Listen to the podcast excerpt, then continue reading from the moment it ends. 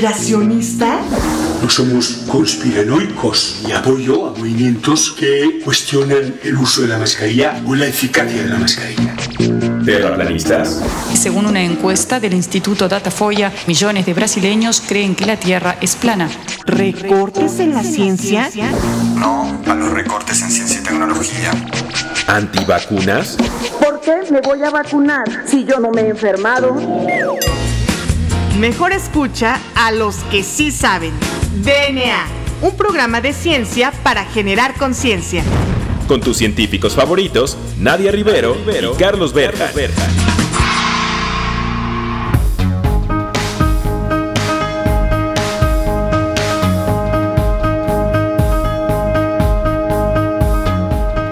Hola, hola, hola, bienvenidos a un episodio más de este su programa favorito sobre divulgación de la ciencia, DNA. Yo soy la doctora Nadia Rivero y bueno, pues me acompaña como todos los jueves el famosísimo doctor Juan Carlos Gómez Berjan. Juan Carlos, muy buenas tardes, ¿cómo te encuentras en un jueves más de DNA?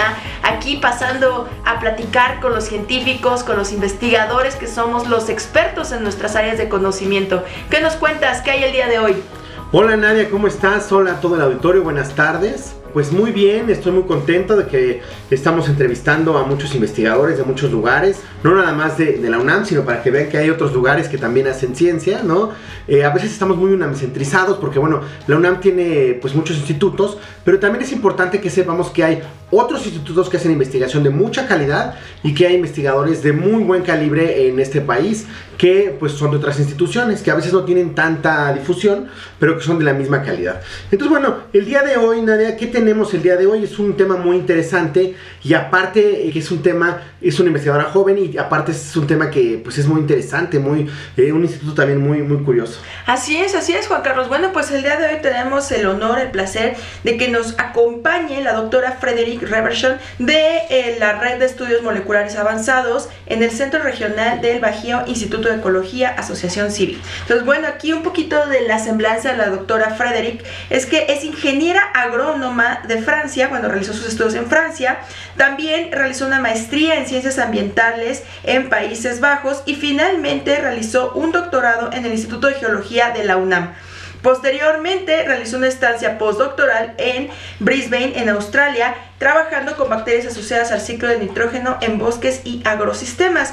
Y actualmente, como te mencionaba, pues se desempeña como investigadora en el Instituto de Ecología, Asociación Civil, mejor conocido como INECOL particularmente en el centro regional del Bajío de Pátzcuaro, Michoacán. Entonces, pues vamos a platicar el día de hoy con Frederick. Frederick, muchísimas gracias por responder a nuestro llamado que realizamos en redes sociales para poder conocer un poco más a todos los investigadores que, como bien dice Juan Carlos, no están aquí en la Gran Tenochtitlán, sino que están en otros lugares de este, la República Mexicana y que realizan investigación pues de muy alto calibre. Entonces, Frederick, bienvenida a DNA. Muchas gracias por aceptar nuestra invitación. ¿Cómo te encuentras el día de hoy? Muy bien, muchas gracias a ustedes por la invitación. Siempre es muy grato poder compartir nuestras líneas de investigación ¿no? y platicar de los temas que nos gustan. Muy bien, pues yo voy a empezar con mi pregunta que siempre hago. Eh, vemos en tus líneas de investigación que hay ecología microbiana de suelos. Entonces, para todo nuestro auditorio, ¿eso qué es? ¿Con qué se come? ¿O qué, cómo podemos este, traducirle eso a nuestro público? Pues ecología, como bien saben, es el, estudio de comunidades, ¿no? Cuando hablamos de ecología muchas veces pensamos en animales o en plantas y los microorganismos mucho tiempo han sido pues totalmente olvidados, ¿no? Y eso es bien importante porque los microorganismos son súper importantes para muchas, eh, muchas funciones, muchos servicios ecosistémicos, ¿no? Por ejemplo, particularmente en el suelo, porque los microorganismos son los que están a cargo del, del ciclaje de nutrimentos, ¿no? El ciclo del carbono, el ciclo del nitrógeno, que son tan importantes para nuestras plantas. Entonces, lo que hacemos en nuestro grupo es estudiar un poco cuáles son los factores que nos pueden explicar qué microorganismos vamos a encontrar en ciertas condiciones ambientales, por ejemplo, dependiendo del tipo de suelo, eh, de la vegetación que se encuentra ahí, del clima, etcétera. Algo que haría un ecólogo de plantas, nosotros lo hacemos, pero lo traducimos para los, los microorganismos. Oye, qué interesante. Y, lo que está muy padre es que tienes como, digamos, un estudio muy integral en cuanto a que estás viendo todos los factores que están habitando en un ecosistema. Y, a mí particularmente, pues me llama mucho la atención como el, la aplicación que podría tener... Eh, como bien eh, tú lo sabes, eres ingeniera agrónoma, en los cultivos. Por ejemplo, aquí en México, ¿qué tan explorado está toda esta investigación relacionada a este, los ecosistemas y estas relaciones entre microorganismos y plantas en beneficio de la agronomía? Eh, pues ahora eh, bastante, en realidad, ¿no? Quisiera decir que soy la única en trabajar con eso, pero la verdad no es cierto. Hay muchos colegas brillantes que trabajan con este tema. Eh, los microorganismos mucho tiempo hemos estado un poco limitados para estudiarlos porque solo dependíamos de técnicas de cultivo, es decir, pues las cajas Petrino que seguramente conocen. El problema es que solamente un por ciento de los microorganismos sabemos cultivarlos en el laboratorio. Entonces, pensando en términos de ecología, pues 99% de la gran diversidad de microorganismos que tenemos en cualquier sistema, pues no sabíamos, no podíamos estudiarla.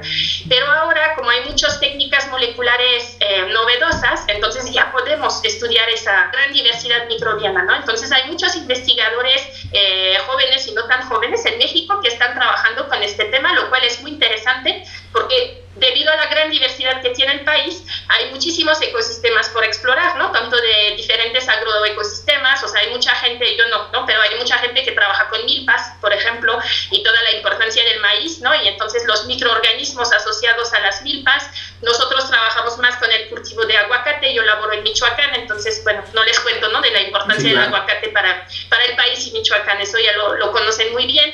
Eh, hay gente que trabaja en ecosistemas naturales también, en bosques, porque eso, pues, también es muy importante conocer el papel de los microorganismos eh, para el funcionamiento de ecosistemas naturales. Entonces sí, sí hay eh, mucha gente y gracias a ese advenimiento de técnicas moleculares novedosas, podemos tener una aproximación mucho mejor. Y como lo dices, pues yo soy agrónoma, entonces me encanta poder mezclar las dos partes, la ciencia básica, como se le conoce, que es como más en términos ecológicos, pero intentar aplicarlo para el mejoramiento de los cultivos. Estamos trabajando con eh, la búsqueda de agentes de biocontrol para eh, intentar mitigar el impacto de hongos fitopatógenos, por ejemplo, y también para buscar bacterias o hongos que podrían promover el crecimiento de las plantas y para reemplazar o en cierta medida, ¿no? Porque no se puede reemplazar del todo, pues algunos fertilizantes químicos, por ejemplo, ¿no? Intentar este, disminuir un poco los insumos agroquímicos. Eso es como la, la bonita mezcla que estamos intentando hacer, ¿no? La parte básica con la parte aplicada.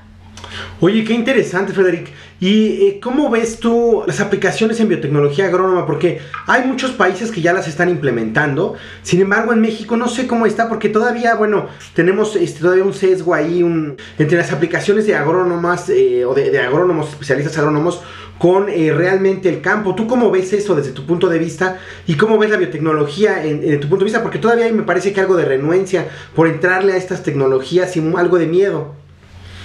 pues quizás algo de miedo si piensas como en, organismos genéticamente modificados, ¿no? Eh, pero en realidad, o sea, la biotecnología mexicana, especialmente en torno al uso de microorganismos, yo creo que está bastante, bastante avanzada. Hay mucha gente como del Colpos que ha estado trabajando, eh, del Instituto de Biotecnología de la UNAM, ¿no? Que también son unos expertos, eh, del CCG, ¿no? El Centro en Ciencias Genómicas, que también tienen muchísima experiencia en bacterias fijadoras de nitrógeno, por ejemplo, ¿no? Y en la, el desarrollo de bioformulaciones para aplicarlas en campo, ¿no? Gente del Sinvestar también. Entonces yo creo que justamente esa, esa combinación bonita que tenemos ahora, eh, usar técnicas moleculares para entender mejor cómo son los microorganismos que están en un ambiente dado y cómo podemos aprovechar esa diversidad microbiana para aplicarla luego al campo, detectar eh, cepas que sean de interés. Yo creo que sí hay mucho potencial en México y hay bastantes avances, ¿no? Es muy alentador. Muy, bien, qué interesante. Justo, justo quería hacer una pregunta muy similar en torno a trabajando con comunidades rurales, o sea, si te has enfrentado a algún tipo de barrera o obstáculo para poderles decir, oye, queremos hacer este tipo de ciencia sobre tu parcela, sobre tu campo, si has tenido como cierta aceptación o al contrario, cómo ha sido trabajar con las comunidades rurales. Claro, porque son temas difíciles que, uh -huh. aparte, por ejemplo, hablar de algo molecular a alguien que a lo mejor está en una población rural es, es, difícil, de por sí para nosotros es difícil a veces explicarla. ¿Con qué te has topado o qué este, retos has visto? Pues la verdad, eh, hay de aplicar nuestros, eh, nuestras bacterias más prometedoras en campo, aún no hemos llegado a eso. Eso es como el siguiente paso y por la contingencia sanitaria nos hemos atrasado un poco con ello, ¿no? Pero sí hemos trabajado con productores eh, de aguacate, eh, de café también. Hemos eh, trabajado cuando yo estaba laborando en el INECOL en, en Veracruz, en Jalapa, y la gente tiene bastante conocimiento intuitivo de la importancia tanto del suelo como de los microorganismos. Luego hemos encontrado productores que hacen un poco su propia, su propia mezcla, su propia infusión, por ejemplo, de suelo, porque entienden que en el suelo hay bichos que están promoviendo pues la fertilidad y el crecimiento de las plantas, ¿no? Quizás no te pueden decir, bueno, es tal bacteria y funciona de tal manera, pero lo, lo entienden, tienen ese conocimiento. Entonces, cuando nosotros trabajamos, hemos hecho algunos talleres también para eh, difundir los conocimientos que hemos adquirido a través de, distintos proyectos en colaboración con la UNAM, por ejemplo, con el Instituto de Ecología, eh, pues la gente ya sabe, ¿no? Tiene percepciones como muy claras y muy acertadas de, de la importancia del suelo y de la importancia de los microorganismos. Claro que nosotros podemos llegar a compartirles información más precisa, ¿no? En torno a, no sé, el impacto de sus prácticas de manejo sobre la diversidad del suelo o cómo poder aplicar eh, ciertos productos para no perjudicar la, microbiota o ese conjunto de microorganismos nativos, pero realmente no hemos encontrado hasta ahora eh, complicaciones porque la gente ya está bastante eh, formada ¿no? o, enterada de la importancia del de los microorganismos y de la calidad de, del suelo de sus, de sus cultivos. ¿no? Entonces eso ha sido muy interesante. Oye, qué interesante, la verdad me, está gustando mucho esta entrevista porque estamos conociendo y estamos eh, pudiendo observar, mejor dicho, que, eh, o sea, todo lo que nosotros realizamos en, en, el laboratorio, en un cuarto de cultivo, puede ser llevado realmente a la vida real, como lo pueden ver en nuestro auditorio quizá, y puede tener aplicaciones muy buenas. Y justo cuando se hace este tipo de trabajos multidisciplinarios en donde estamos integrando a las comunidades rurales y estamos integrando también su conocimiento, conocimiento empírico, nosotros podemos realmente hacer como un muy buen equipo y podemos tener resultados muy interesantes. Entonces, Frederick, ¿qué te parece si dejamos hasta aquí esta primera sección de la entrevista? Y bueno, pues a todo el auditorio que nos escucha, les recordamos que nos siga en nuestras redes sociales. Nos encuentra en Twitter como arroba SockScience o como arroba ImerDNA. También nos encuentra en Instagram como arroba ScienceSox o como arroba DNA en Imer. Y finalmente nos encuentra en Facebook como arroba ScienceSox. Entonces no se despeguen de DNA porque ya regresamos.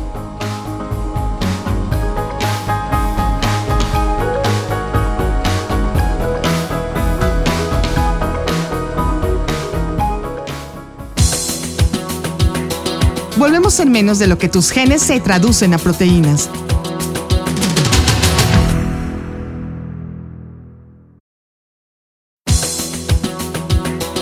Ya recargamos ATP.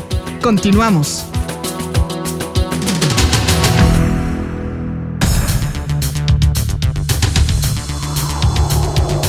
Muy bien, pues ya regresamos a DNA. Recuerden que estamos platicando con la doctora Frederick Reverchon del Instituto de Ecología. Entonces, Frederick, en la sección pasada nos platicabas un poquito de la biotecnología agrónoma, de su importancia y nos explicabas algunos términos. En esta sección nos gustaría platicar y preguntarte cuáles son tus líneas de investigación y qué importancia tienen para la sociedad estas líneas de investigación. ¿Cuáles son tus resultados más relevantes? Pues eh, ahora estamos trabajando con microbiotas asociadas a plantas, es decir, entender todo el conjunto de los microorganismos que podemos raíces o filósfera, que es la superficie de las hojas, o la corteza incluso de los, de los árboles, ¿no? Nuestra planta de estudio es el aguacate, ¿no? Como les mencionaba, pues México es el primer eh, productor y exportador de aguacate a nivel mundial y yo laboro en Michoacán, entonces pues aún, aún más importante. Claro. ¿no? Entonces trabajamos con estudiando principalmente los hongos y las bacterias que están presentes en las raíces del aguacate.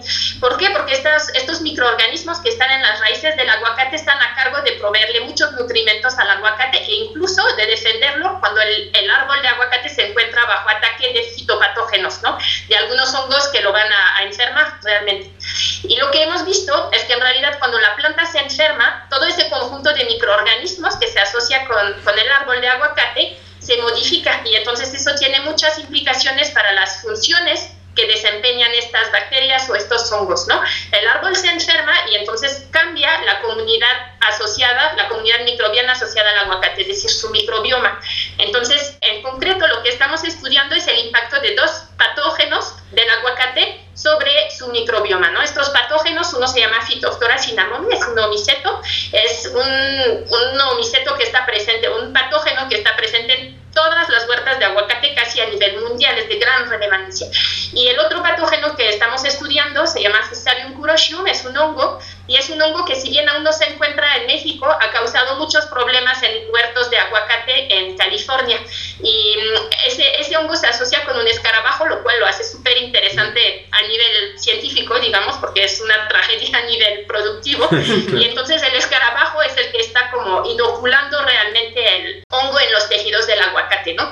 Entonces nosotros estudiamos cuando un árbol de aguacate se enferma, por culpa de estos dos patógenos, cómo cambia toda su, su, microbiota, su microbioma y cómo cambian las funciones que los microorganismos están eh, realizando en beneficio de la planta de aguacate. ¿no? Entonces hemos encontrado que, por ejemplo, cuando el árbol de aguacate está enfermo por eh, la pudrición de la raíz, por Phytophthora cinnamomi, eh, llegan muchísimos otros hongos que eran ahí saprófitos, se nutrían normalmente de pues, materia orgánica en el suelo, pero llega el patógeno y entonces se aprovechan, se aprovechan aprovechan de que la planta ya está un poco dañada, está bajo estrés y entonces eh, sí que usan sustratos en degradación, se van a cambiar a patógenos, es decir, que llegan más eh, hongos patógenos incluso en las raíces del aguacate, ¿no?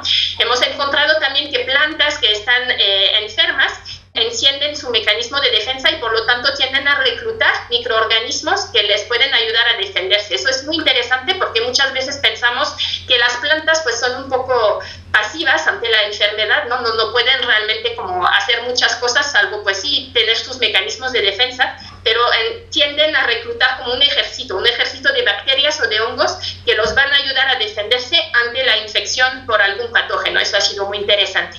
Y entonces, en complemento a estas, eh, estos estudios de microbiomas, que eso es propiamente de ecología microbiana, como les, les platicaba antes, estamos intentando usar ese conocimiento para aislar, encontrar bacterias o hongos que nos puedan ayudar a combatir estos patógenos que están atacando al aguacate, es decir, usando técnicas de cultivo tradicionales en microbiología, buscar microorganismos que puedan reducir o inhibir el crecimiento de los patógenos y por lo tanto que podrían aplicarse a futuro como agentes de control biológico de estas enfermedades. Claro, y bueno, es muy clara como la aplicación que está teniendo realmente en beneficio de la sociedad, como tú bien mencionas, bueno, pues la producción de, aguacate, la exportación de aguacate es muy importante para nosotros. Oye, y a mí lo que me llama la atención es, por ejemplo, el papel que puede llegar a tener el suelo en influir a estas comunidades de, de microorganismos. ¿Qué se sabe en la investigación en torno al suelo? O sea, ¿de qué va a depender que existan, como tú bien dices, esta microbiota en algunos sitios que no encuentras en otro? ¿Qué, ¿Cuál es el papel que tiene el suelo? Tiene un papel grandísimo el suelo, influye muchísimo porque la, la planta busca o selecciona, digamos, sus microorganismos a partir de lo que existe en el sustrato, ¿no? Y el sustrato, pues, es el suelo. Entonces, algo que no está en el suelo de primera instancia, pues la planta no lo puede reclutar, ¿no? Aunque busque como, sí, seleccionar, para decirlo así, eh, microorganismos que le sean benéficos. Entonces, esa es como la complejidad un poquito, porque hemos trabajado en diferentes huertos de aguacate en California, en Michoacán, en Veracruz. Eh, sin embargo, pues sí, las condiciones locales son súper importantes, ¿no? El clima, el tipo de suelo, les platicaba de las prácticas de manejo, ¿no? La microbiota o el microbioma asociado a las plantas se va a modificar de acuerdo a si se aplican un montón de agroquímicos o si es un sistema un poco más orgánico, por ejemplo. Entonces, sí es difícil eh, poder generalizar estos resultados. Lo que sí hemos encontrado y es, es, importante y se ha reportado bastante en la literatura es que las plantas tienden a tener un microbioma núcleo, que le llaman, o core en, en inglés, eh, que es un set de microorganismos, un conjunto de microorganismos que va a estar conservado eh, independientemente de las condiciones ambientales, ¿no? De suelo, de clima o etcétera. Siempre va a haber como un conjunto de microorganismos que vamos a encontrar en todas partes, ¿no? Entonces, eso es como lo que estamos buscando nosotros, poder definir un poquito esa comunidad de microorganismos conservada y entonces de ahí estudiar las funciones de estos microorganismos para poder intentar aislar en técnicas pues, de cultivo en laboratorio los microorganismos que vemos eh, mediante técnicas moleculares que tienen beneficios por proveer a la planta. Oye, y por ejemplo, con todos estos fenómenos ecológicos y climáticos que estamos experimentando, por ejemplo, eh, todo esto, el calentamiento global, ¿qué tanto está afectando a estas sociedades de microorganismos? Bastante en realidad, porque a través del cambio, pues tanto en el suelo como climático, sí ocurren, bueno, hay cambios obviamente en los microorganismos, incluso benéficos, pero cambia también la incidencia de los patógenos, ¿no? Eso, por ejemplo, no es realmente cambio climático, pero hemos visto en Veracruz, estudiando el aguacate, que el aguacate no era algo como muy común en Veracruz inicialmente, sin embargo, pues está el valor económico del cultivo, que están reemplazando incluso cafetales por cultivos de aguacate, pero las condiciones pues de suelo son otras, la humedad es otra y entonces eso propicia la llegada de patógenos que no deberían o no estaban ahí en primera instancia, ¿no? Entonces podemos intuir que el cambio climático también va a afectar todo ese microbioma y sobre todo la incidencia de nuevas plagas, ¿no? O sea, insectos, eh, plagas o hongos o microorganismos fitopatógenos y eso es una gran problemática. Oye, Frederick, ¿nos podías platicar para el auditorio cómo es el, día a día en, en, su laboratorio, en un día, una semana, digamos, en la investigación? Pues se conjuntan los dos. Ahorita de campo no hemos hecho mucho últimamente por eh, la, la, pandemia y la verdad es que tuvimos eh, salidas de campo bastante intensivas justo antes de la pandemia para aislar microorganismos, sean bacterias y hongos, de diferentes huertas aquí en Michoacán. ¿no? Entonces ya tenemos una gran colección de microorganismos y ahora estamos más en la, en la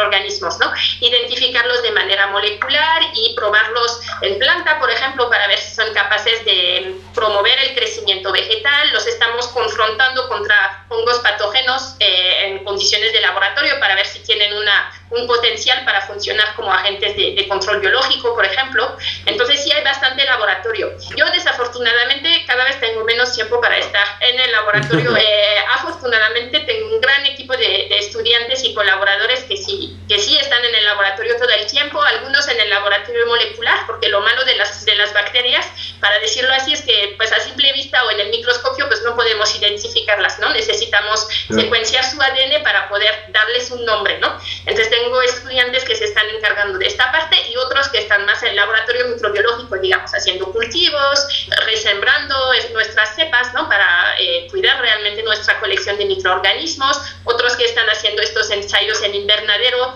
en plantas, para ver si hay promoción del, del crecimiento vegetal gracias a nuestras bacterias y pues como les digo, yo estoy más como en la, en la oficina o pues platicando con los estudiantes, pero ya no meto tanto mis manos en el, en el laboratorio, desafortunadamente. entiendo, te entiendo. Ese, ese cambio de, de pasar del laboratorio de la bata al escritorio. Es, es, un cambio muy complicado, pero bueno, forma parte de, de, de, de claro. nuestro, digamos, consolidación como investigadores. Entonces, oye, qué, qué bonita eh, línea de investigación tienes. La verdad está muy padre toda la investigación que estás realizando en torno a ecología y relación de este suelo, microorganismos y plantas. Y bueno, pues lamentablemente se nos acaba el tiempo, pero no nos podemos ir sin antes realizar las dos preguntas que ya caracterizan al DNA. ¿No es así, Juan Carlos? Así es, la primera es si nos puedes dar alguna recomendación para alguien que eh, quiera saber un poco más del tema o que quiera a lo mejor leer y también tus medios de contacto. Pues sí, de microorganismos o de, de, lecturas, yo diría que se metan a una revista de divulgación que tiene el INECOL y se llama Ecológico. Está disponible en la página del INECOL, también pues en el directorio del, del INECOL. Muy bien, y bueno, pues la siguiente pregunta que también es la más difícil, yo creo que para todos nuestros invitados. ¿Cuál es tu canción favorita? Pues yo diría que Stand By Me. No me acuerdo muy bien quién ni quién la canta, creo que Benny King, eh, pero esa introducción de Stand By Me cada vez que la, la oigo me gana. Entonces yo diría esa, es como mi feel good. Muy bien, pues vamos a escucharla. When the night has come and the land is dark and the moon is the only light we'll see. No, I won't be afraid. Oh, I won't be afraid.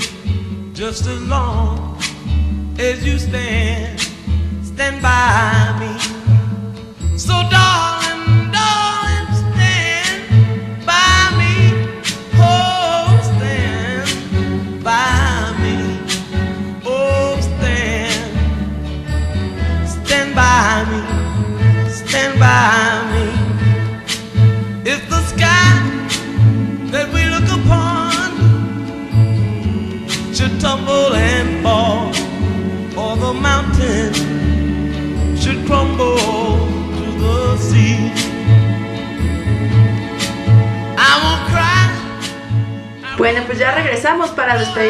invitada del día de hoy, Frederick Reverchon, del Instituto de Ecología. Muchísimas gracias por aceptar nuestra invitación y por estar presente aquí en DNA, participando en un programa más para hacer conciencia acerca de las investigaciones que realizamos y esperamos tenerte muy pronto en nuestros micrófonos.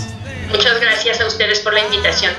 Bueno, pues es todo por el día de hoy, Juan Carlos. Muchas gracias por un programa más de DNA. Muchas gracias a nuestra productora Claudia Flores y a Ciudadana 660 por mantenernos ya casi tres años al aire. Yo soy la doctora Nadia Rivero Yo soy el doctor Carlos Berjan. y esto fue DNA. Hasta la próxima.